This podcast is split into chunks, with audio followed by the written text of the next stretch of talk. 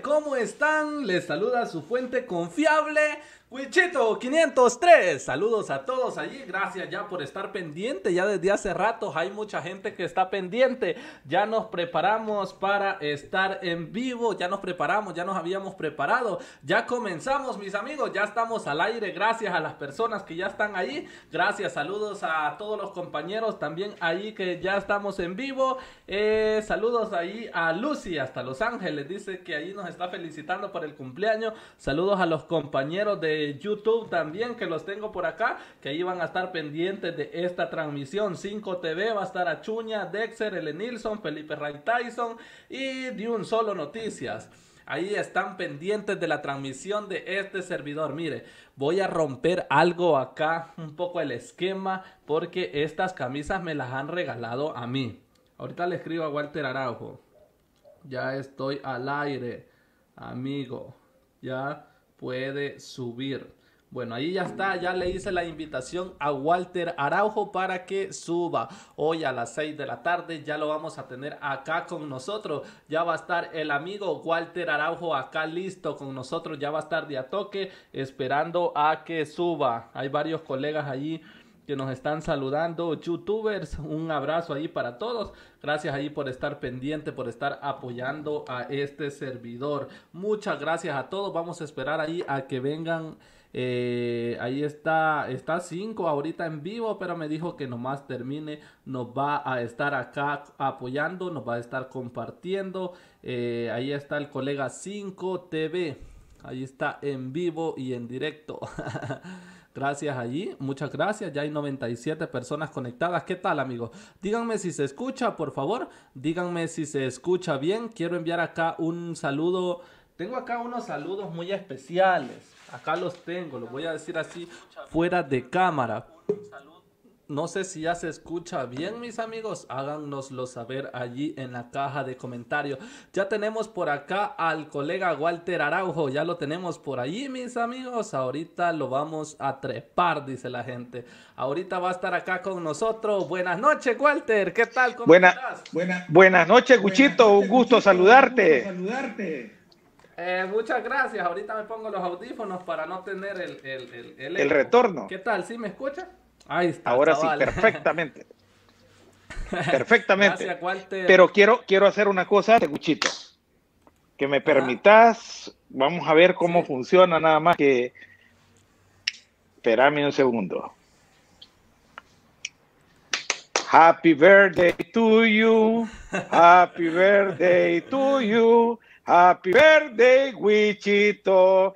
Happy birthday to you. Feliz cumpleaños, mi hermano. Felicidades. Gracias, don Walter. Gracias. Feliz cumpleaños, Guchito. Vi ahí que estás de, de plaza, mejor y cumpliendo tiernito. Felicidades para ti y para toda tu audiencia. Gracias. Gracias, muchas gracias. Ahí hay ya 129 personas ya conectadas, ya se conectaron. Eh, don Walter, ¿qué tal? ¿Cómo está? Saludarlo ante Aquí, todo. Ahí lo están a la orden, pues contento de de ver consolidada todo este sueño que tuvimos de empezar a querer cambiar verdaderamente el país, de querer, transformar esto que tanto ha costado, a pesar de donde venimos, ¿verdad? Porque podemos hablar de todas esas cosas, y porque hay que hablar con la verdad, hay que hablarle a la gente con la sinceridad, explicar por qué de las cosas, cómo sucedieron, por qué ha sucedido, y lograr pues desarrollar todo un marco de, conceptos, de situaciones y sobre todo y antes que nada, felicitarte a ti, a toda esa legión de comunicadores sociales salvadoreños, tú lo representas, Mirna la fiscal, también aunque se pelee conmigo a veces Cinco Zavala, ahí está, Achuña y todos, eh, no importa, mira, ustedes han roto lo que es un esquema de comunicación viejo del pasado, en donde solo los mismos de siempre y sus grandes medios tenían comunicación popular. Hemos roto eso. Ahora somos la voz del pueblo con el pueblo y para el pueblo. Y aquí estoy a tus órdenes, lo que tú quieras preguntar. Gracias, ahí estamos. Por acá tengo un par de preguntas, don Walter, que las personas nos hicieron llegar desde hace varios días por acá. Eh, no sé, me gustaría, está preparado ya. Totalmente listo, tú dale, dispara.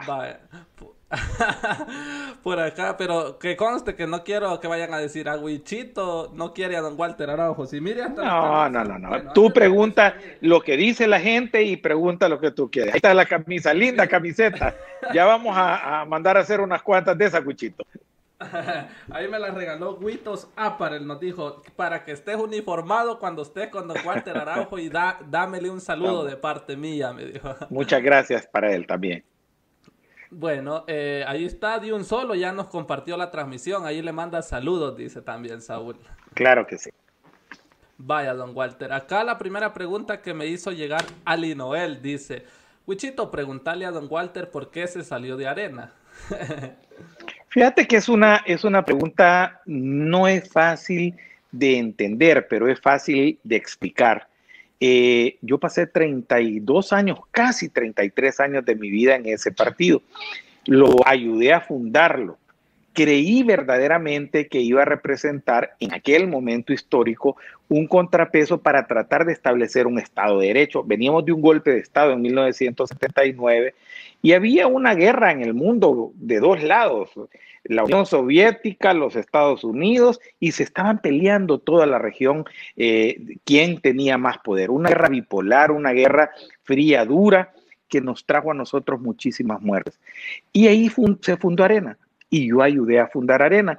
No porque a mí me mandaron a una escuela a estudiar política o ese tipo de cosas. Era, o te quedabas en tu casa encerrado, te sacaban del país, tenías que aguantártela sin hacer nada, o eras partícipe del conflicto armado. Y lógicamente, eh, cada quien fue encauzando por su familiaridad, su familia y todo los nichos naturales a donde uno se ubicaba. El fundador de Arena, Roberto Dauzón, ese mismo que ha sido señalado de participar intelectualmente en la muerte de Monseñor Romero, cosa que yo con el tiempo llegué a aceptar, a entender que era así, a condenar y a señalar ese atroz hecho, eh, en ese tiempo, él, bueno, no en ese tiempo, antes, era, él era familiar político mío.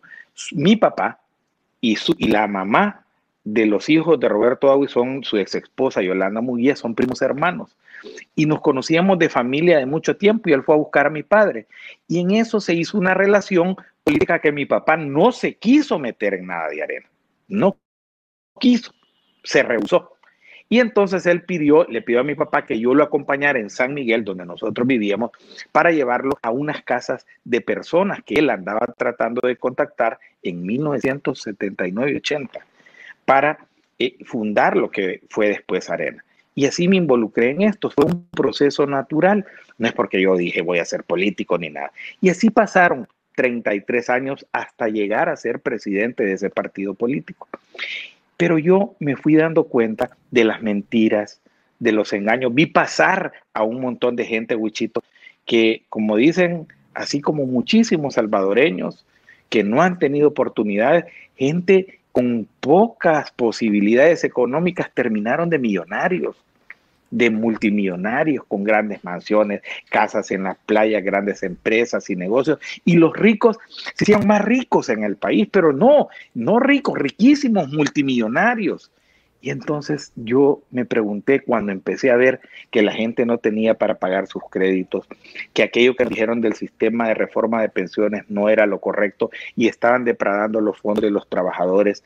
Cuando empezamos a hacer una sarta de estupideces en contra del pueblo, yo mismo me empecé a cuestionar hace más de ocho años y medio, no ahorita, y es público, y está publicado en cualquier periódico nacional, eh, hay videos de las discusiones que tuve estando dentro de con la dirigencia, me declaré, me declaré totalmente rebelde al Consejo Ejecutivo Nacional, al COENA, hasta que terminé con mi renuncia hace siete años, el 23 de septiembre del año mil, del año 2013, renuncié siete años y meses a ese partido político ya formalmente y dije, ya estuvo, basta ya, vi tanta cosa y yo no me podía quedar porque la naturalidad es decir, pues ya me salgo de esto, estoy harto, me voy a mi casa, me quedo callado y que, porque más que me voy a meter en problemas, porque en problemas me he metido y me he metido de verdad, Wichito. O sea, han tratado de arruinar mi vida, de que no comiera, de que no trabajara,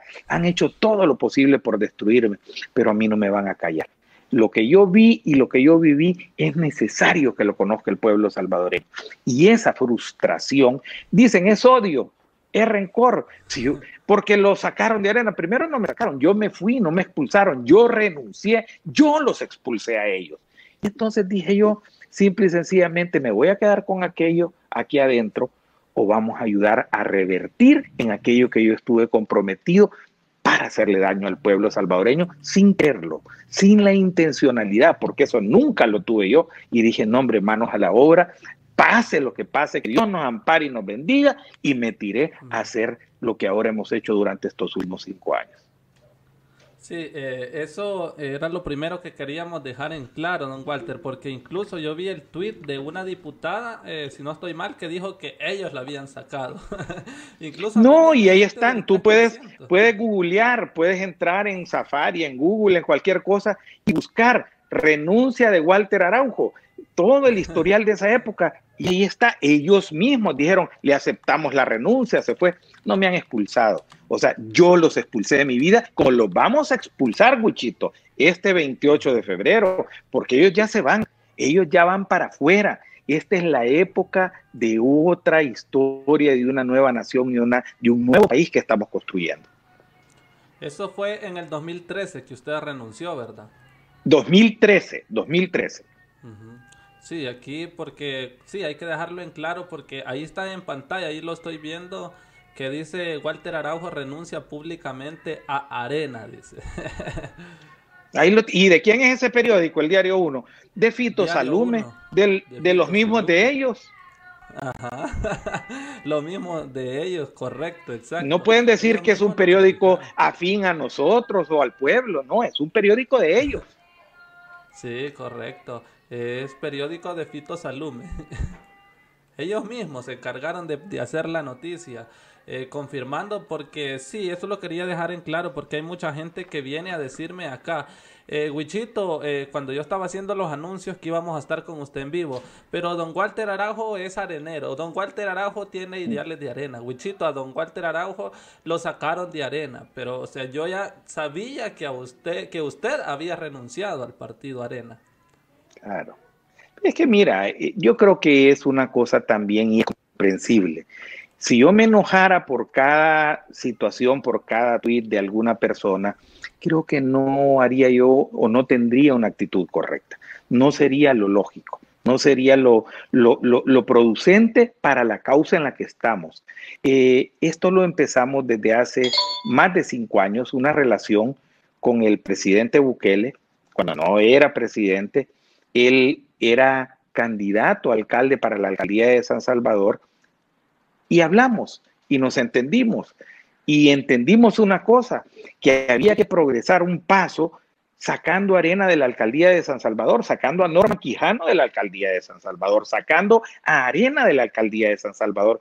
Y Gana entendió hacia dónde iba esto y me permitió, ah, nunca tuve intención, porque me sacan ahí con la camisa de Gana, yo nunca, y lo dije adentro de esa candidatura, que nunca iba a militar o pertenecer o hacer carrera política en Ghana, que iba con una causa que era sacar arena de alcaldía de San Salvador. Bueno, lo primero que logramos fue que quitaran a Norman Quijano de candidato, al tacuache, al tacuacín peinado. Los mismos areneros lo quitaron. Posteriormente hicimos y conseguimos un gran logro. Llevamos al presidente Bukele a la alcaldía de San Salvador y vino la transformación de la capital, pero en ese momento, cuando ya él fue alcalde, en donde nos sentamos, platicamos con el presidente, desarrollamos un concepto de idea de trabajar para buscar una nueva historia, de construir nuevos modelos de gestión municipal en ese entonces.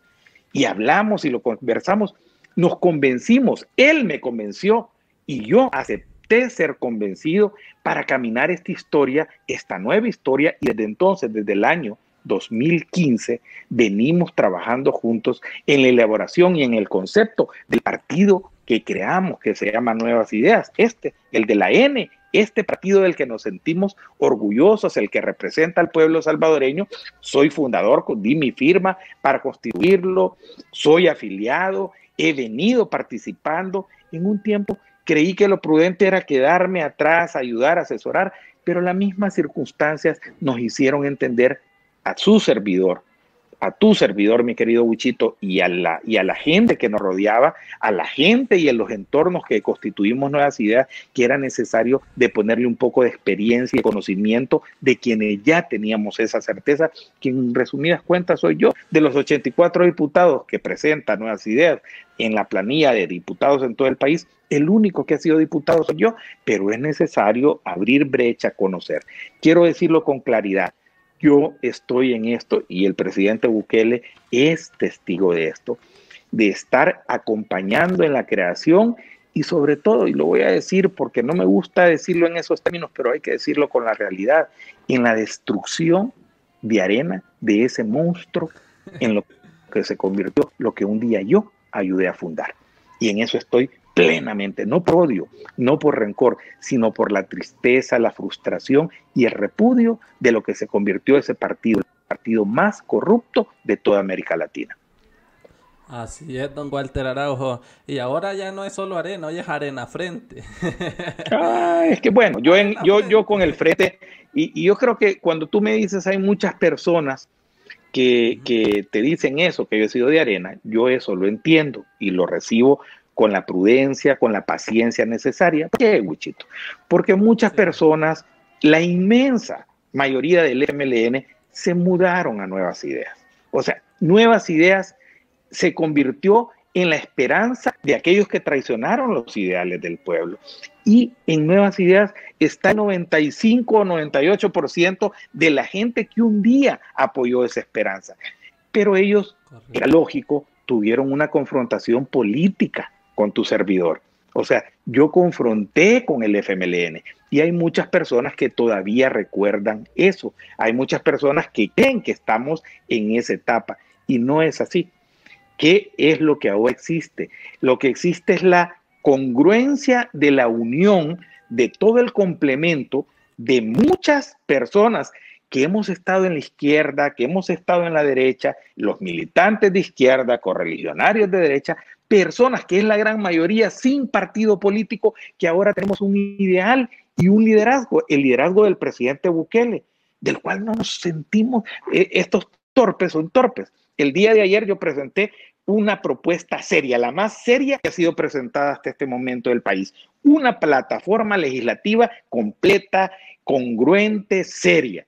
Luego vendrá la plataforma que es mucho más grande la de mi partido. Esto es lo que me siento orgulloso, lo de nuevas ideas, la del país, la de la transformación, la de la N de Nayib Bukele. Ellos dicen, ah, estos son focas, robots del presidente. Yo voy a responder una cosa desde aquí. Yo me siento orgulloso y yo me comprometo a apoyar hasta el último esfuerzo al presidente Bukele. ¿Saben por qué? Porque es un hombre que quiere al país, es un hombre que ama a su pueblo y un hombre al que su pueblo lo ama, un hombre que defiende a su pueblo y un pueblo que defiende a su presidente. Es una armonía total, es esa simbiosis de pueblo, liderazgo, la que ahora contamos, y entonces uno dice, claro, Claro que voy a apoyar al presidente Bukele. Yo apoyo al presidente Bukele, a la N de Nayib Bukele. ¿Por qué? Porque nos sentimos orgullosos de un liderazgo real que nunca había tenido el país y que se había preocupado por la gente.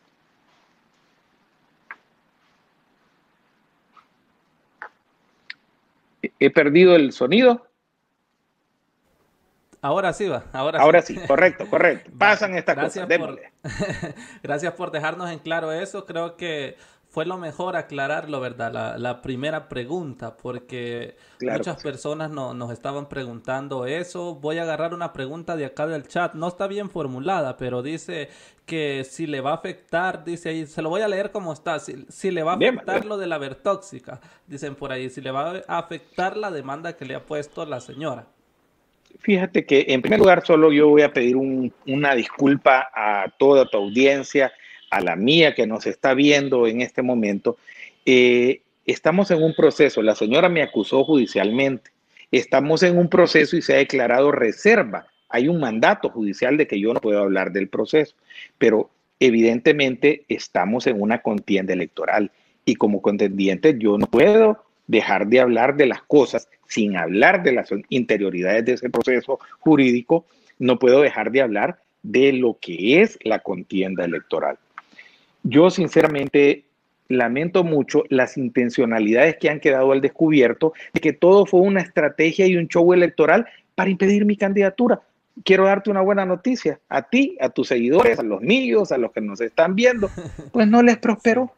No les prosperó porque me quisieron parar en el tribunal de primera y fui inscrito y no les prosperó el recurso. Oye, este día fue rechazado por el Tribunal Supremo Electoral. O sea, voy, ya soy candidato re, re, re, re, re, re, ¿cómo le podemos decir? Ratificado. Ya soy candidato y no nos van a detener en esta candidatura.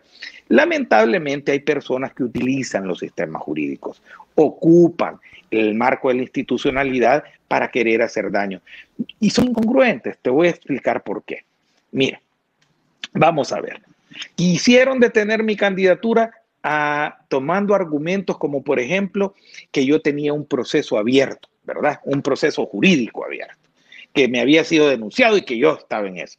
Y no igual está Norman Quijano, que tiene un proceso abierto. Correcto. ¿Por qué? Un crimen gravísimo de terrorismo, de financiamiento de las pandillas. Y que no igual está Ernesto Mason, candidato a la alcaldía municipal de San Salvador y actual alcalde, en donde hay videos entregando dinero y reunido con los pandilleros y aceptado por él mismo y en fase de instrucción y tiene que ir a firmar a los tribunales todos los días y lo inscribieron. Margarita de Escobar, si se van por el lado de la notoriedad pública, todo el mundo sabemos que recibió y ella lo confesó, 7 mil dólares mensuales durante no cinco años, es que cinco años no, ella recibió más y yo lo voy a comprobar posteriormente. Cuando lleguemos a la asamblea, en lo que ya te voy a explicar cómo se lo voy a comprobar, ¿de qué moralidad hablan, Wichito? ¿De qué están diciendo? Y a mí, a mí me quieren impedir por un supuesto intercambio de tweets en los cuales no es cierto. Yo te lo quiero explicar, no es cierto. O sea, y eso tengo todo el derecho de decirlo, no es verdad de lo que se me acusa y lo voy a comprobar jurídicamente y lo voy a demostrar en los tribunales. Y después voy a ir con demandas, porque sí voy a ir con demandas y no poquita. Aparte que he contratado un equipón de abogados carísimo para que lo pague. ¿verdad? Para que lo pague, para que lo pague quien empezó este chambre. Y entonces, y para que se haga justicia en El Salvador. Conmigo no van a jugar tampoco. Si yo no le he tenido miedo a Cristiani, yo no le he tenido miedo al que está pagando y está financiando todo este ataque, que es el huehuecho Solván, don Billy Solván, el abuelito del jefe, del líder del partido que nació muerto, del partido de los abortistas, del partido de los indefinidos, de esa cosa que le llaman nuestro tiempo, Johnny Wright, el cuyo papá es el papá que lavó los 15 millones hoy. Hoy cumplimos 20 años de la tragedia del terremoto del 2020 y el papá de Johnny Wright fue el que lavó el dinero para que se robaran al menos 15 millones y 5 millones desaparecieron de la faz de la tierra y los otros 10 se los entregaron a Arena, a un partido corrupto, totalmente sucio y ensuciado, con la sangre y con el dolor de nuestro pueblo. Y eso es lo que tienen miedo. Por eso es que están contra mí, por eso es que intentaron, pero hoy no nos va a parar absolutamente ninguno de ellos. Correcto, el partido, como me dijo alguien, nuestro tiempo de robar, dijo alguien por allá. Es el tiempo de robar, pero el partido que nació muerto. Mira, ellos no van a sacar ni un diputado. No van, a no van a sacar ni un diputado. Y le pongo, póngale fecha hoy este día. Ese partido le da asco a los mismos areneros. Imagínate tú. Correcto. Porque los areneros se la llevan de conservadores, de fufifu, y entonces no les gusta la indefinición de Johnny, que eh, todas esas cosas, no van a votar ni por él. O sea, le hacen el mingo mingo, el aplauso, le dan los, los estrellatos en esos medios. Yo te aseguro que este programa ahora tuyo en tu canal lo están viendo más que el noticiero de Tele2, que todas esas cosas. Todas esas babosadas no las ve el pueblo, a nosotros nos ve el pueblo. Y eso es lo que les duele, que le rompimos el monopolio mediático, les quebramos la información y yo por eso, y es un gusto cuando tú me dijiste, aquí estoy, Espero, espero la entrevista con Mirna, con todos los que quieran, porque hay que darle valor a ustedes que han roto ese cerco de comunicación y lo han llevado al pueblo, de que podamos hablar con el pueblo, de educar al pueblo, cada quien con sus facultades. Los que hemos tenido la oportunidad de tener mayor conocimiento, pues trasladarlo y alimentarnos de lo que dice el pueblo. Y yo veo tu programa, mira, yo no creas que no te veo. La gran pericia y la gran desgracia que te pasó en Guatemala cuando fuiste. Yo paso pendiente de tu canal, toda la tristeza. Ahí estábamos pendientes que no te pasara nada.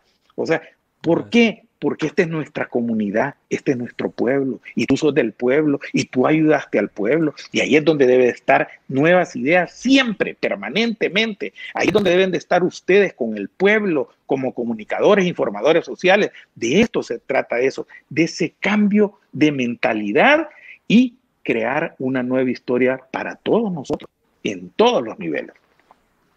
Don Walter, eh, también usted nos, nos decía en Twitter que por ahí tiene un pase VIP para cierta persona para cuando lo ah, a una claro, Claro, claro. Eh, yo lo dije de otra forma, yo sé lo que significa en inglés, pero le di, lo dije de otra manera. Es un pase preferencial, vamos a decir, un VIP. Es uno que no hace cola, es aquel que no tiene que hacer fila. Es Rodolfo Parker el primero. A él, a él, Rodolfo Parker. ¿Quién era el primero? El primero. ¿De qué estamos hablando? Estamos hablando de la comisión que voy a crear, que voy a proponer para que la creemos, y estoy seguro, ya hablé con muchos de los candidatos y futuros diputados y candidatas y futuras diputadas de nuevas ideas.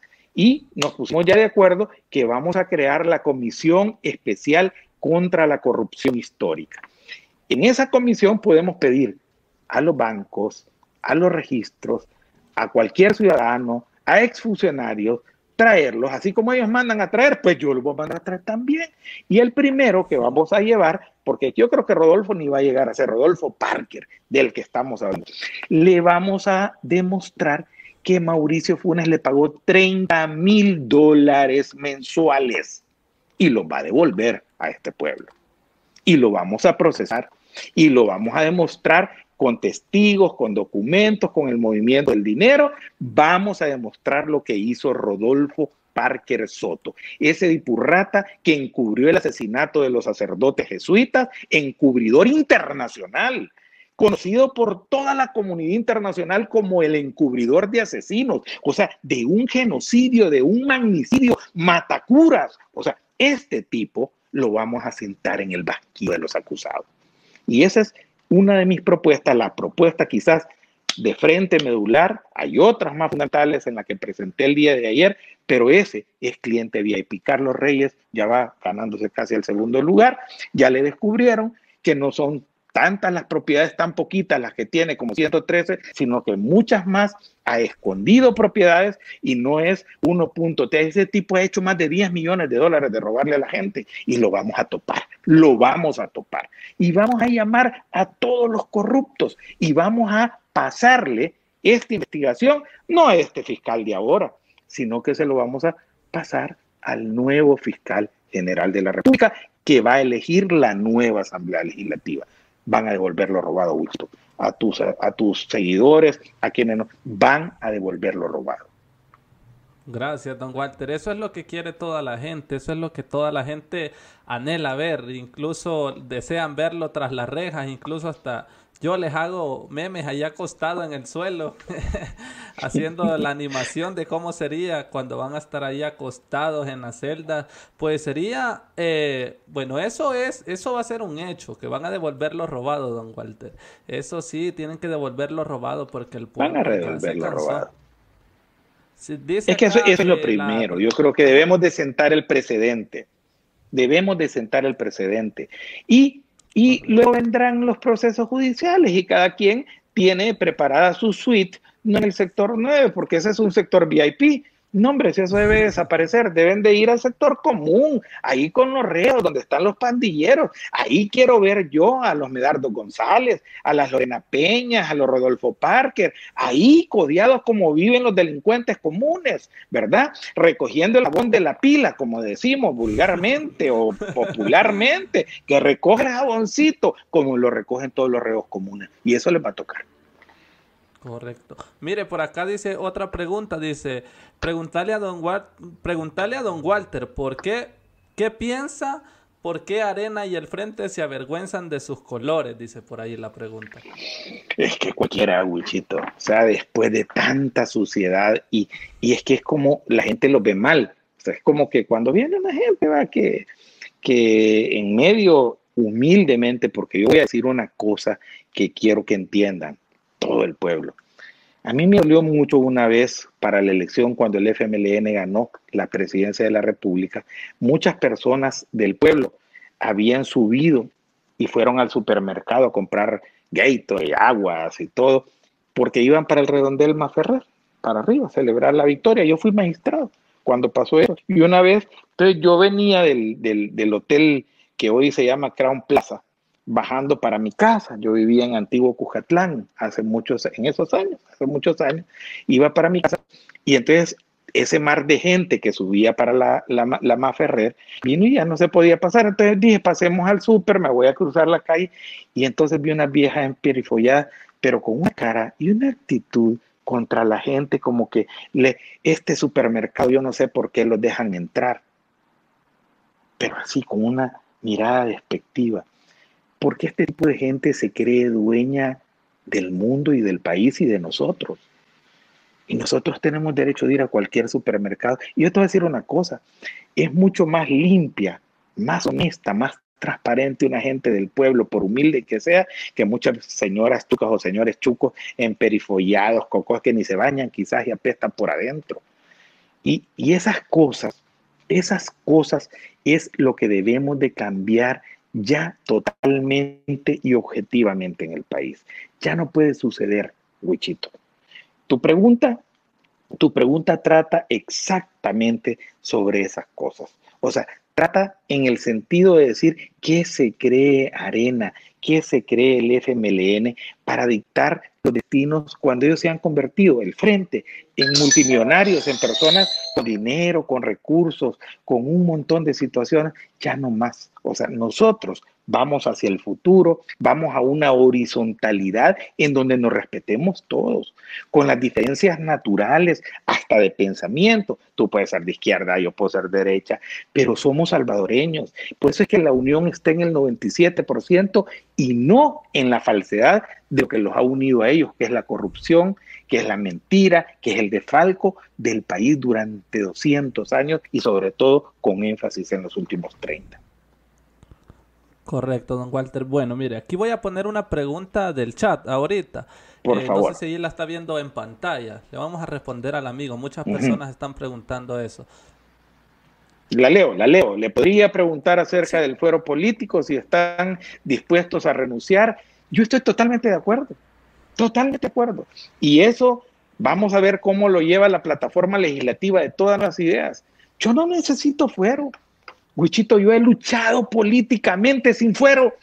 Yo soy un ciudadano igual que tú. Yo no tengo ningún privilegio procesar y me he dado de la madre contra los mismos de siempre. Me he dado de la madre contra el fiscal, contra la Corte de Cuentas, contra la Procuraduría de Derechos Humanos, contra la Asamblea Legislativa, contra el Poder Judicial, denunciando sin fuero. Y entonces, ¿cuál es la bendición por la que tiene uno que hacer política con fuero? Expliquémonos eso. Hay que eliminar esa babosada, esa es una tontera, ese es un privilegio que se ha convertido en inmunidad. Ahí tenemos a un delincuentes como es Neto Mason, como es Norman Quijano, asociados con los pandilleros libres, porque por el fuero constitucional. Así le quiero contestar a tu amigo que nos escribió. Hay que eliminarlo. Ahí estamos, ya tengo audio otra vez, se me, se me, había ido el audio. Mire, por acá tengo una pregunta del colega Saúl, de un solo. Ya sabe de quién le hablo, ¿verdad? ¿Qué dice Saúl? Dice Saúl por aquí, Wichito, preguntarle a don Walter si está a favor o en contra del aborto y el matrimonio igualitario, dice. Yo voy a ser muy franco, yo no voy a andar con indefiniciones ni nada. Yo siempre he tenido la misma postura desde que yo tengo razón, desde los 6, 7, 8 años, y así fui educado. Y, y, quien no piense, pues yo lo lamento, tiene que respetar mi pensamiento. Yo estoy en contra del aborto, en cualquiera de sus formas. Y la unión entre un hombre y una mujer es la que debe de potenciar una sociedad sana Yo entiendo la diversidad, pero la diversidad tiene otras salidas. Tiene contratos civiles, contratos como usted quiera, como lo debe llevar. Eso yo no me opongo a ese tipo de cosas. Pero la institución de la familia y la institución no es eso. El sacramento del respeto a la vida, en eso no voy a cambiar nunca. Igual con la pena de muerte. Igual, el respeto a la vida fundamentalmente. Y soy claro, o sea, no ando con, con ambajes de andar diciendo, ay, como hay un sector que dice que sí y otro sector no va a votar por mí. No, esa es mi postura. ¿Quién? Y yo con esto no tiene nada que ver en las otras posiciones políticas que podemos respetar, pero mi posición es clara, total y definida en ese sentido. Eh, por acá nos hace llegar eh, otro colega comunicador Dexter nos dice por acá, me está, me está diciendo, Wichito, pregúntale a don Walter si se ha contemplado algún tipo de ley que proteja a los youtubers de los políticos que buscan represalias contra nosotros. Sí, sí. Saludos a Dexter. Saludos a, Dexter, un, gran saludo, un abrazo. Eh, dile que sí, que sí, que sí será así.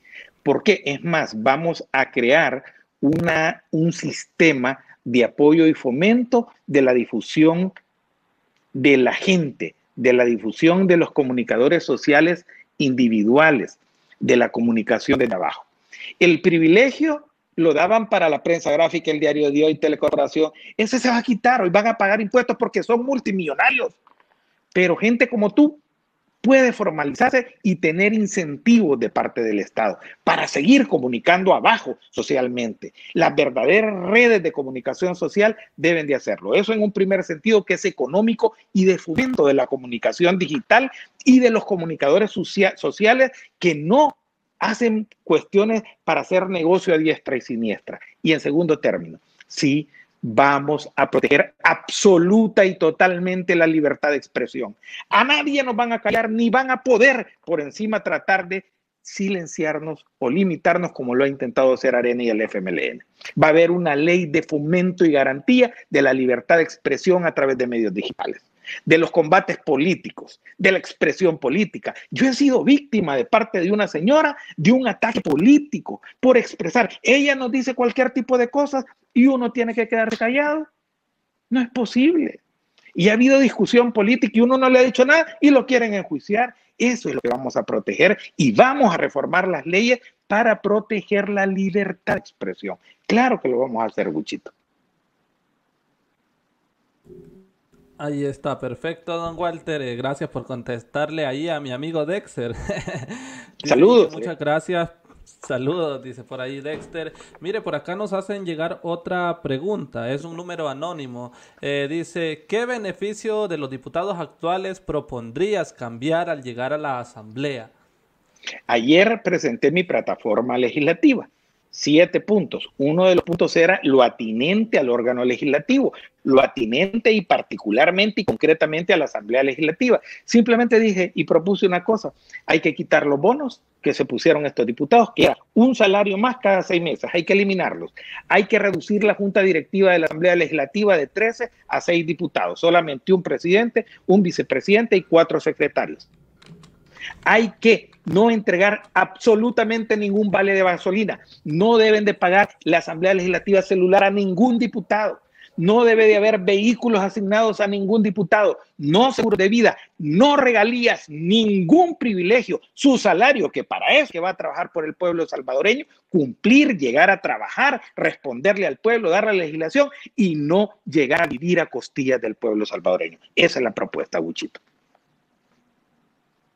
Ahí estamos, don Walter. Eh, muchas gracias por respondernos esa pregunta. Acá nos han hecho llegar otra. Wichito, preguntarle a don Walter qué posibilidad hay de que se extradite, que se extradite a Huicho Funes, me dicen por acá. No hay, yo creo que no hay una de las cosas que más quiere el país que llegue el año nuevo, que llegue la Navidad. No, hoy con la pandemia queríamos que pasara rápido. Hoy queremos todos que llegue el 28 de febrero. Pero si hay una cosa que yo tengo seguro que quisieran los salvadoreños es que ese delincuente venga a pagar aquí. Déjennos a la creatividad, a la política internacional y a la realidad que ese tipo va a pagar un día en El Salvador.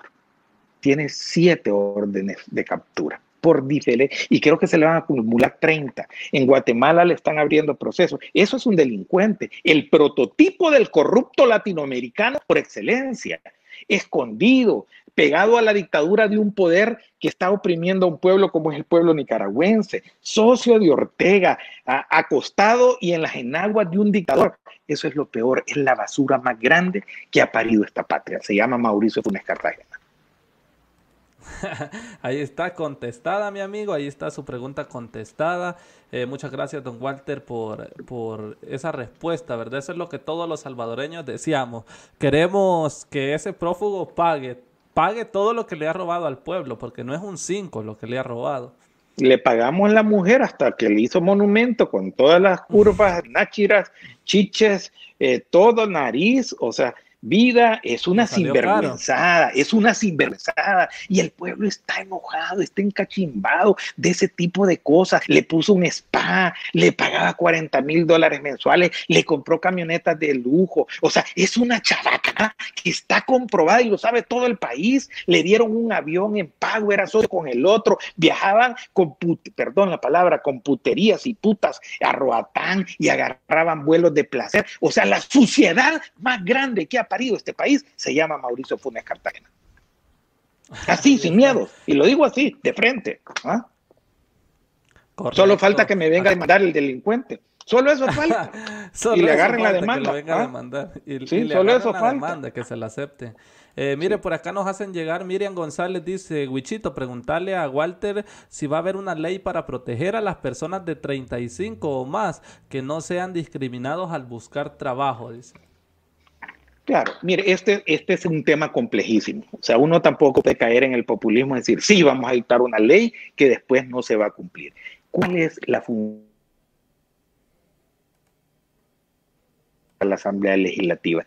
Crear todas las condiciones y las oportunidades para que se dé la generación de un empleo en donde lo que ya no es peleando que yo llego a los después de 35 y ya no me dan trabajo, sino que exista la suficiente capacidad laboral para poder decir a este trabajador, no, no quiero ese empleo, quiero otro, porque aquí me pagan mejor y me pagan más. Eso es lo que vamos buscando. Y eso es lo que vamos a construir en la nueva historia salvadoreña. La generación de oportunidades diferentes. Que el salario mínimo sea ya un tema sin discusión en un país democrático y avanzada, en donde no estemos peleando por darle tres o cinco dólares más al año a la gente, al empleado, al trabajador, sino que el trabajador tenga la oportunidad de decir, yo no me quedo en este empleo de 400 o de 500, porque en el otro me pagan 600. Ese es el país que queremos construir. Ese es el país que nuevas ideas debe de y tiene que construir, el país de oportunidades para todos. Y ahí es donde vamos a estar. Y lo vamos a ver, Wichito, tú y yo,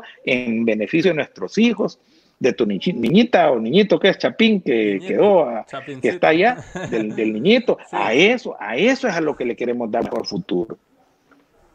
Mire, por acá nos hacen una pregunta acá en el chat, dice, parece, aquí está. Dice Don Walter, ¿se puede mandar a Rodolfo Parker para España? Dicen por ahí.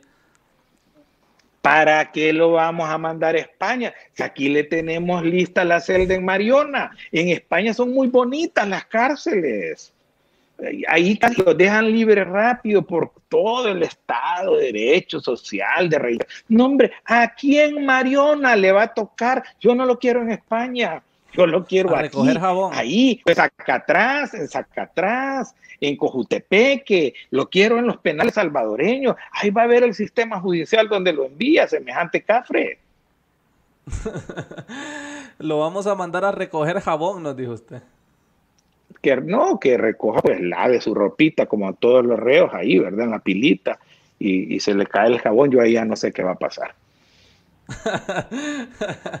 Mire, por acá nos dice, preguntarle si tiene aspiraciones de algún día ser presidente del Salvador, dicen por ahí. No, no, no, no, no, no, no, no, no. Y voy a ser muy, muy claro, muy franco en esta respuesta porque tengo que serlo. No es eso el camino. Es decir, con que costó un mundo que fuera candidato a diputado en mi casa.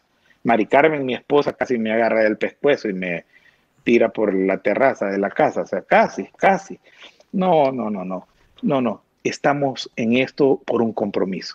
no por los cargos, no por los puestos. Quiero ser muy franco en eso. Yo no, yo ya había decidido, ya había colgado los tenis en esto de los cargos públicos y, y dije y lo expresé. Lógicamente era un compromiso personal mío. O sea, quien toma la decisión es uno sobre uno y quien puede levantar la decisión es uno sobre uno, nadie más. Aquí nadie me puede a mí prohibir haga esto en política o no lo haga. Es uno el que se pone sus limitantes y es uno el que puede levantar las limitantes. No las hice porque yo de repente se me ocurrió trasnochadamente en la mañana, ay, amanecí con ganas de ser diputado. No, no, me resistí muchísimo. Créemelo, Wichito, no quería, no quería. ¿Por qué? Porque yo ya había servido, si yo había sido presidente de la Asamblea, ya he sido vicepresidente, ya he sido secretario de la Junta Directiva, jefe de fracción, nueve años diputado, presidente del Tribunal Supremo Electoral, diez años magistrado. de verdad que por honores, si es que se le puede llamar honores a estos 30 años, no, o sea, conocí el sistema, Dios sabe dónde lo puso aún, ¿verdad? Y por qué lo puso. Eso me permitió tener un panorama de lo que sucede en el país y poder ahora ayudar a cambiarlo. Yo había tomado la decisión, igual que tú, de quedarme en la comunicación social. Así como estás tú, así paso yo los martes y los viernes en toda la verdad, interactuando con la gente, en las redes sociales, tratando de canalizar este sentimiento de la necesidad de un cambio histórico y de la fundación de un nuevo país y una nueva historia. Y yo dije, ahí voy a dar mi aporte con toda la fuerza. Y no ha sido fácil. Tú sabes lo que cuesta esto. Nos dicen, nos acusan, nos... Híjole, hay que aguantarse un montón de cosas. Pero hemos abierto brecha y camino. Y luego empezó varias personas de nuevas ideas.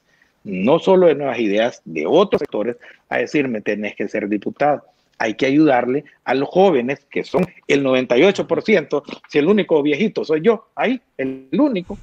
no estoy tan viejo, pues 56 años tengo. Tampoco soy nuégado, ¿verdad? Ni Parker, ni todos esos, pero tengo 56 años. Creo que el más de mayor edad de esa planilla soy yo. Y todos los demás no tienen participación política alguna. Si le dice reciclado a ellos, a la planilla es por mí. O sea, pero yo tengo 18 años de haberme reciclado de la Asamblea Legislativa y haberlos dejado ahí. Y ahí los encuentro. 18 años, buchito. Me fui y todavía están ahí un montón de momias y de fósiles.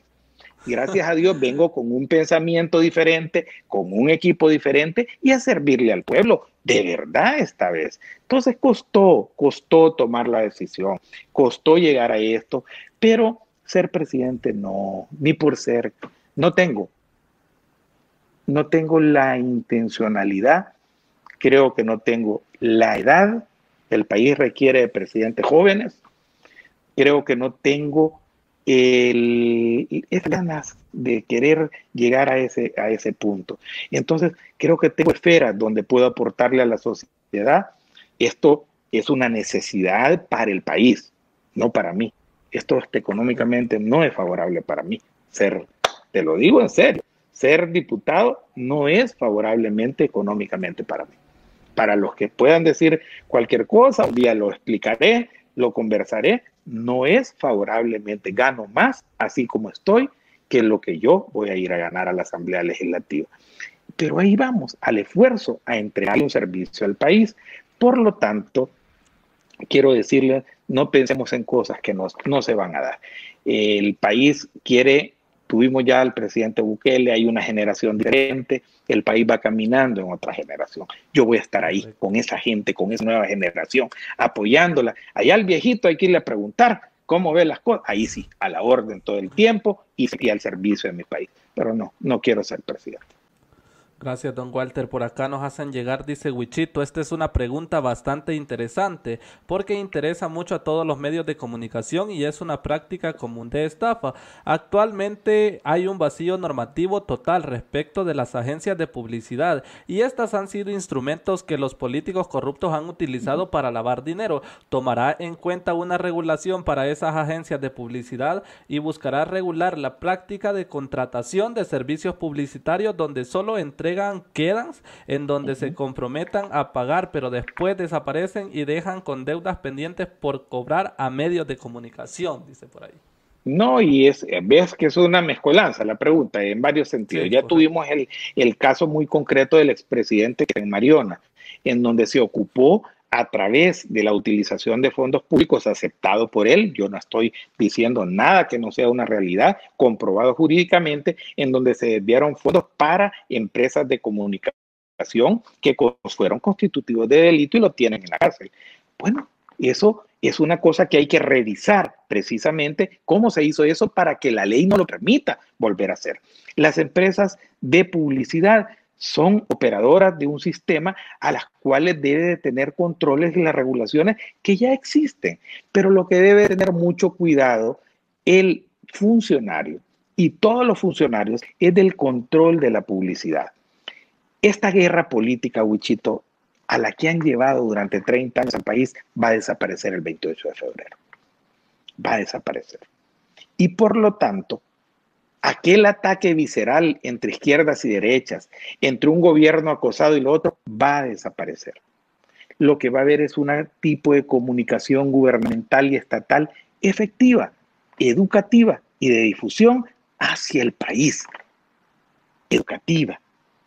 Ya no, ¿por qué? Si somos el 97%, ya estar peleando con el 3%. Lo que pasa es que el 3% controla todo lo demás ahora. Y eso es lo que vamos a cambiar. Claro que vamos a entrarle también a ese tema. Gracias, don Walter Araujo. Mire, por acá hay una pregunta, no está, no está tan formulada, pero solo nos dicen preguntarle qué van a hacer con Javier Simán, dice por ahí. ya con Javier Simán no hay que hacer nada. Él ya se hizo todo el solito. Solito se lo hizo es el personaje más odiado junto con Norman Quijano, es de los que están en los últimos lugares de aceptación popular de todas las figuras públicas en el país. Javier Simán se destruyó a sí mismo. Se puso una bomba atómica debajo de la silla él solito porque quiso matar al pueblo salvadoreño. Lo sacó a exponerlo en medio de una crisis y de una pandemia gracias a Dios hemos tenido un gobierno que el 98% en todas las encuestas en el mundo reconocen el liderazgo del presidente Bukele y la sabiduría de sus decisiones. Y el presidente, a pesar, Javier Simán logró que nos quitaran todas las protecciones, las barreras, logró que le quitaran al presidente las facultades, movió la Asamblea Legislativa y a su partida, partido, perdón, Arena, movió y pactó con el FMLN esa unión perversa que hoy sufre el país. Utilizó a su chayotero y jefe de fracción de todos ellos, Rodolfo Parker, para tratar de hacerle daño al pueblo salvadoreño y él querer destruir a un gobierno para él convertirse en la figura importante del país, un interés de eso. Tú me preguntaste, yo quería ser presidente, yo qué te dije, no, Javier Simán soñó con ser presidente. Soñó con convertirse en un complejo de inferioridad a una persona con tantos recursos, pero con una pobreza de inteligencia, una pobreza mental y una pobreza de alma y espíritu tan grande que no le importó la vida del país. Él ya no vale nada para El Salvador. A Javier Simán ya no hay que hacerle nada. Si él ha cometido un delito de evasión y se comprueba y lo demás, va a pagarle a la justicia. Pero políticamente eso es un cadáver político andante. Es alguien que en la calle no puede andar si no anda con guardaespaldas, con camioneta blindada, porque la gente le escupe, le, le da asco, le da rabia. Él es un personaje odiado en el país. Se lo ganó el odio, se ganó el repudio, se ganó ese asco que le produce a la sociedad salvadoreña. Gracias, don Walter. Eh, por acá dice, le voy a hacer unas dos preguntas ya para ir entrando a las llamadas. Quiero por dar favor. un tiempito también a la audiencia. Eh, dice por acá, mm, se me perdió la pregunta. Ah, sobre el salario mínimo. Dice, si usted lleva alguna propuesta por ahí para que la gente gane un poquito más, ya que cuando le suben al salario mínimo, sube también la canasta básica, dicen por ahí. Ya lo expliqué. Vamos a construir un esquema diferente, pero la plataforma legislativa de Nueva Ciudad se va a referir a ese tema. Y ahí vamos a, conocerla en el momento debido y va a ser de mucha positividad para el salvadoreño. Bueno, don Walter, vamos a entrar a Démosle. llamadas. Démosle a la gente, que sin miedo, porque eh, a la gente hay que escucharla, al pueblo hay que escucharla. Ahí está, vamos a, solo llamadas. Vamos a ver qué dice la gente. Eh, vale recalcar que es solo para llamadas, no es de WhatsApp. Esta línea la hemos habilitado ahorita solo para llamadas. A ver qué dice la gente. Se va a saturar, creo yo. Tenemos 2014 conectados, gracias a Dios. Qué bueno, qué bueno, Me alegra. Bueno, pues por ahí vamos a habilitar las llamadas. Eh, ahí están ya habilitadas las llamadas, don Walter. Eh, la verdad, muchas personas acá en este canal lo apoyan. Se ha visto la verdad el apoyo a usted, muchas personas lo apoyan. Muchas personas hasta me, me dicen en los comentarios que ellos vienen acá solo para votar por usted. Me dicen, Wichito, yo voy a El Salvador solo para, solo para votar por Walter Araujo. Eso me lo dijo Ali Noel, por ahí está Chifú también saludándonos. Antes de, antes de esto, por acá hay una pregunta, dice... Wichito, decirle a don Walter Araujo que no vayan a permitir cinco asesores como Rodolfo Parker, nos dicen. Por no, se van a ir, todos esos se van a ir y vamos a contratar cuerpos de asesores decentes, profesionales, acreditados, verdaderos, muy pequeño en la Asamblea Legislativa, en la nueva Asamblea. Todos esos chayoteros se van, se van porque se van. Con todos los jefes de ellos se van. Por ahí tenemos, por ahí tenemos una llamada desde Massachusetts, dicen por aquí. Buenas noches. Por favor. buenas noches. ¿Qué tal, mi amigo? Desde Massachusetts nos llama, ¿verdad? Sí, de aquí por Boston, Massachusetts. Un gusto saludarte, un gusto saludar a Don Walter también. Gracias. Eh... Buenas noches, un gusto, Massachusetts. Una pregunta quiero saber. Sí, digan. Pregúntale así, ¿qué, ¿qué, planes tienen en dolarizar el salario o quitar la dolarización? Porque solo convirtieron el, el salario a dólares y así lo dejaron. Un gusto, don Walter, un gusto. Siempre lo veo en su plataforma. No, yo voy a ser, yo, yo voy a ser muy claro. Gracias, muchas gracias y gracias por su llamada. No, hay que ser claro. Desdolarizar el país sería la torpeza más grande que existiera. Vamos a una cosa, que fue malo como lo hizo Paco Flores, sí, porque los diputados, este servidor, incluido en los que votamos, votamos por una ley bimonetaria. Y Paco Flores violentó todo el procedimiento y lo que hizo fue agarrar todo el colón, llevárselo al Banco Central de Reserva, quemarlo para que no hubieran colones, violentando el espíritu de la ley, de bimonetarismo que él le había planteado y la cual le había presentado a la Asamblea Legislativa. Y eso es la realidad.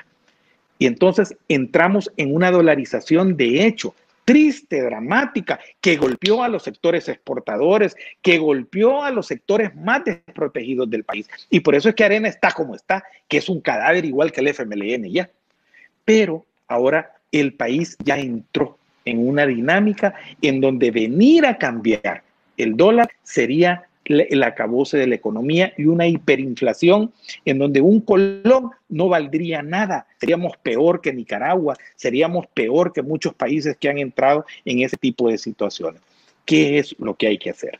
Hay que tener una economía sana en donde el poder adquisitivo vaya aumentando el salario y los precios no suban al ritmo que sube la inflación, para que el poder de las personas de poder comprar con el dólar le dé y le permita verdaderamente sustentarse, poder cumplir las obligaciones mínimas indispensables de una persona que son agua, luz eléctrica, alimentación, educación y el país dando dando gratuitamente de verdad la educación y la salud que se merece el pueblo salvadoreño. Y ya verá cómo vamos a construir esta sociedad, pero hay que ser muy claro, muy franco con la gente.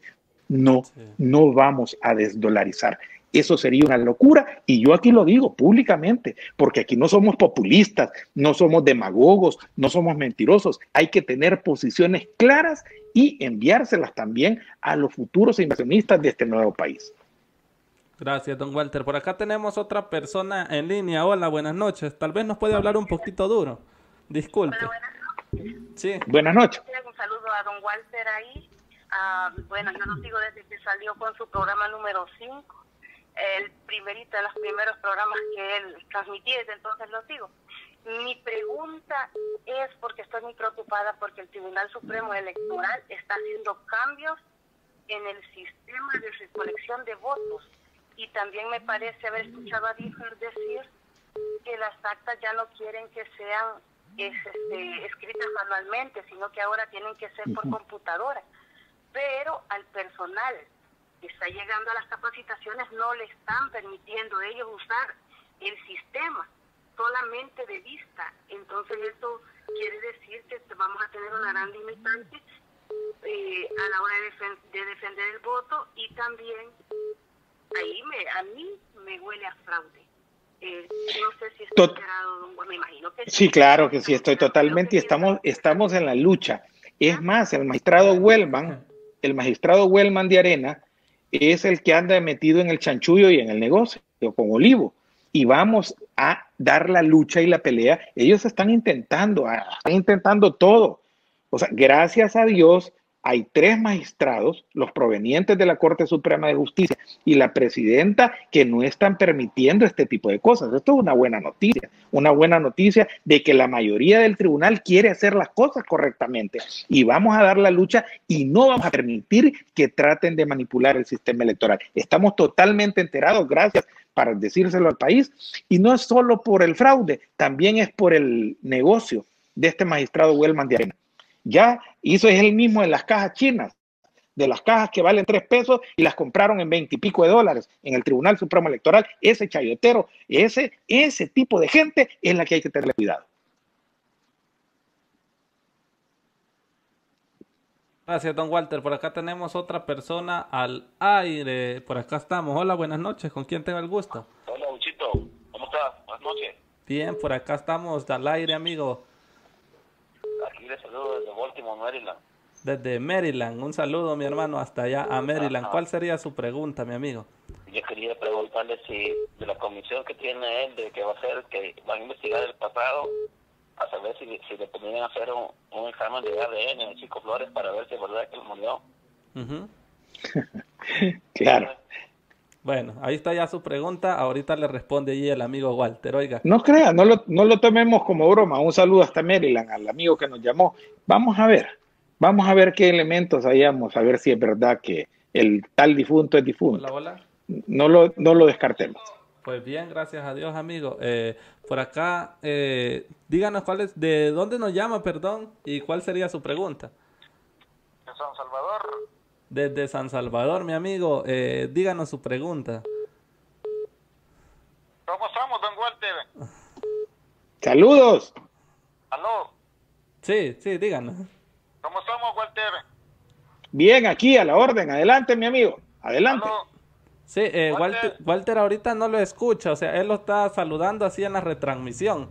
Correcto, perfecto, Wichito. Eh, solo dos preguntas a, nuestro querido Walter Araujo. Sí. ¿Qué, qué, piensa con, con, con, nuestros hermanos lejanos? Eh, ¿Qué propuesta tiene con nuestros hermanos lejanos? ¿Y qué piensa del partido CD si es, eh, si es digno de que le demos nuestro voto? Solamente las dos preguntas, Wichito. Bueno, gracias. Gracias, rápidamente. Va el voto en mi propuesta legislativa y luego lleva nuevas ideas en su plataforma legislativa que va a salir próximamente, pero en lo personal, quiero avisarte que el voto en el exterior será una realidad obligatoria para el TSE en el 2024 de forma electrónica. Ahí en tu casa vas a poder votar y eso ya nos hace parte de la decisión y de la comunidad en el país. Tengo listo el proyecto de ley y va a ser presentado a la Asamblea Legislativa. Y en torno al CD, yo quiero, y con cualquier partido político, yo quiero decirle algo a la gente. Yo soy miembro de Nuevas Ideas, del, del partido de la N, del partido del presidente Bukele. Yo estar hablando de otros partidos políticos, de otros, o pidiéndole que voten por otro partido político, no, no nos confundamos. La forma de votar es sencilla y fácil si apoyamos este proceso de transformación. Marquemos primero la N, sin salirnos del cuadrito, la N, esta N, aquí la tengo, esta N, ahí va a aparecer arribita el cuadrito, hay que marcarlo y abajo aparecen en cada departamento, en San Salvador 24, en La Libertad 10, en Santa Ana 7, en San Miguel 6, Susulután 5 y ahí hasta los de 3. En cada departamento, lo primero que debemos de hacer toda la gente de Nuevas Ideas, marcar por la cruz arriba de Nuevas Ideas y luego si usted quiere, si usted quiere, que es el que manda, usted dice, yo quiero a Walter Araujo en la Asamblea Legislativa, marque por mi rostro sin salirse, en la número 7, ahí vaya a buscar 1, 2, 3, ve mi fotito, ahí le estoy poniendo cuál es mi foto, la que están viendo en toda mi campaña, y entonces ahí, aquí está don Walter. Primero la X sobre nuevas ideas y luego la X sobre su servidor. Pero aparte de mí le gusta otro candidato, Neto Castro, por ejemplo. El número uno de nuestra plan, pues vote por Neto Castro y vote por Walter Araujo. Ah, pero quiero una que me gusta también, la diputada Alexia Rivas, vote. No, me gusta Ronet, otra, o me gusta Rodrigo González, vote por ellos. Eso es la democracia y es lo que va a hacer es privilegiar. Pero dejemos de estar pensando en CDs, en Gana. Nosotros somos nuevas ideas y debemos de pedir el voto por nuevas ideas. Claro, la democracia es democracia y aquellas personas que deseen votar por otro partido pueden hacerlo. Yo no puedo obligar, no podemos obligar a nadie de compartirlo, pero eh, vamos a un cambio profundo de realidad. Vote por nuevas ideas y no se confunda. Bueno, don Walter, por aquí tenemos otra llamada ya eh, desde California, dice por ahí Alex. Buenas noches. Buenas noches, ¿cómo están todos? Saludos, don Walter. Antes que nada, déjeme agradecerle por toda la labor que ha hecho en el movimiento de apoyar al presidente Nayib Bukele.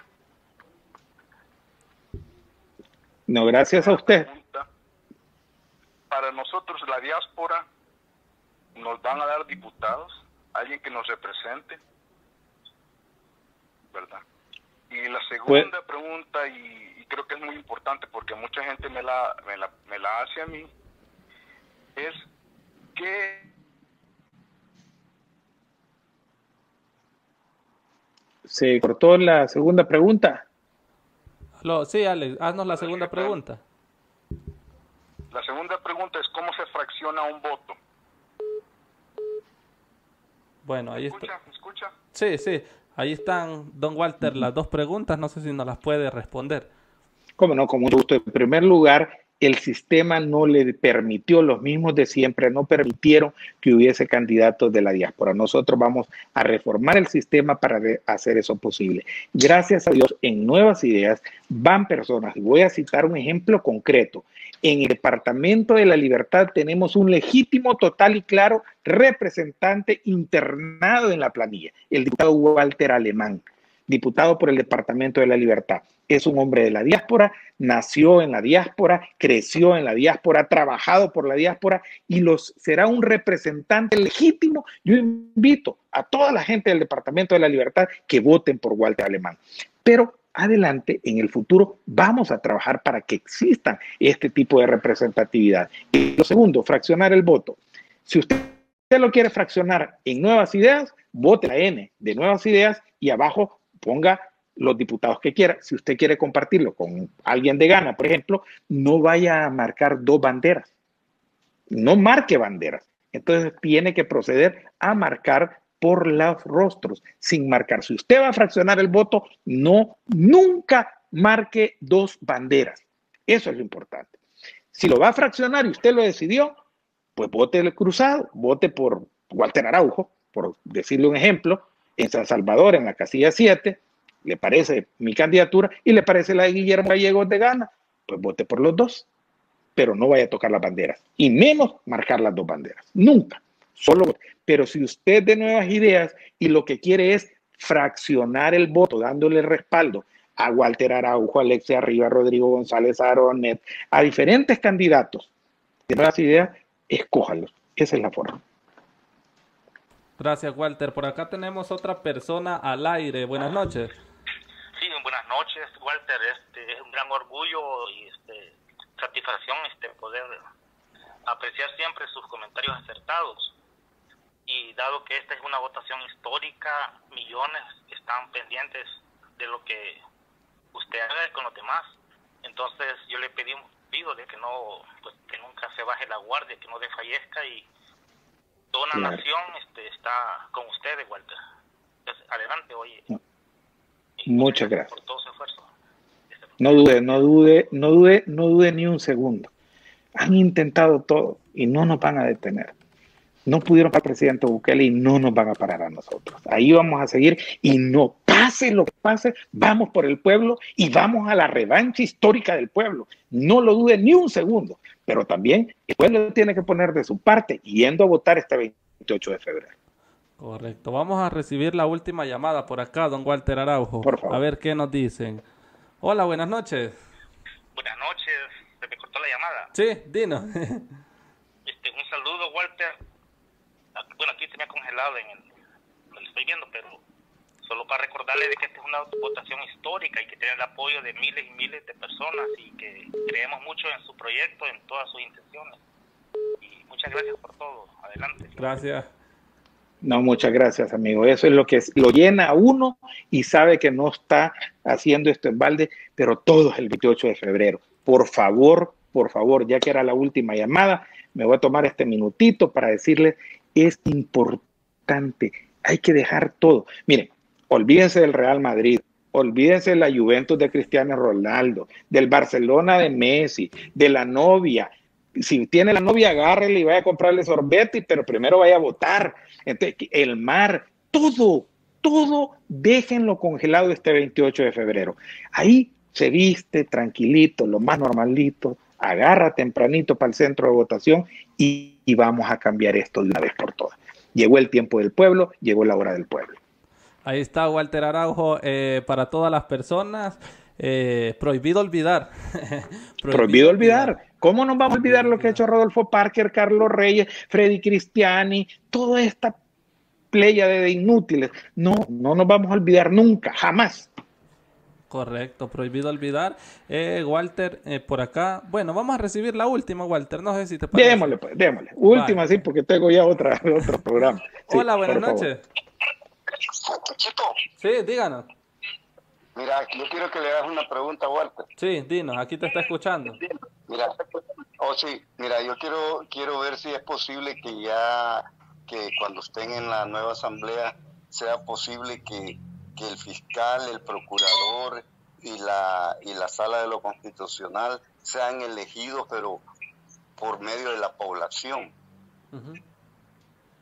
¿Sí me entiende? Sí. Eso, eso. Sí, totalmente. Bueno, Está- gracias. le escuché. Y-. Bueno, gracias. No, Sí, mira, yo la contesto. El vicepresidente de la República tiene una comisión, que eso implicaría una reforma constitucional, una reforma que hay que discutir, porque hay tesis de eso, pero vamos a ponerla en discusión, la vamos a debatir y vamos a encontrar la mejor forma de tener magistrados y fiscal independiente. No dudes de eso. Gracias, Walter Araujo. Bueno, pues amigos, hemos llegado al fin de esta pequeña entrevista. Walter, déjame agradecerte. Eh, gracias por hacer tu espacio acá para compartir con nosotros, con la comunidad de Wichito 503. Ha sido un placer tenerte acá con nosotros, Walter. No, gracias, Wichito, a ti. De nuevo, feliz cumpleaños, celébrelo, Gracias. ¿verdad? Que le- lo abracen, lo apapachen toda su gente, que lo quiere mucho y nosotros, que te respetamos, te queremos mucho, de verdad, créeme lo que lo digo con toda la sinceridad del mundo, eh, me he sentido bajo dos aspectos. Con el cariño de la lucha en la que estamos juntos, número uno. Y segundo, porque aquí se habló y la gente preguntó qué quiso. Sí. Viste, soy Eso. Aneto Mason, todo el país nos dimos cuenta peleándose con la misma periodista de su mismo núcleo y de su gente, porque solo quieren que les pregunten lo que ellos quieren.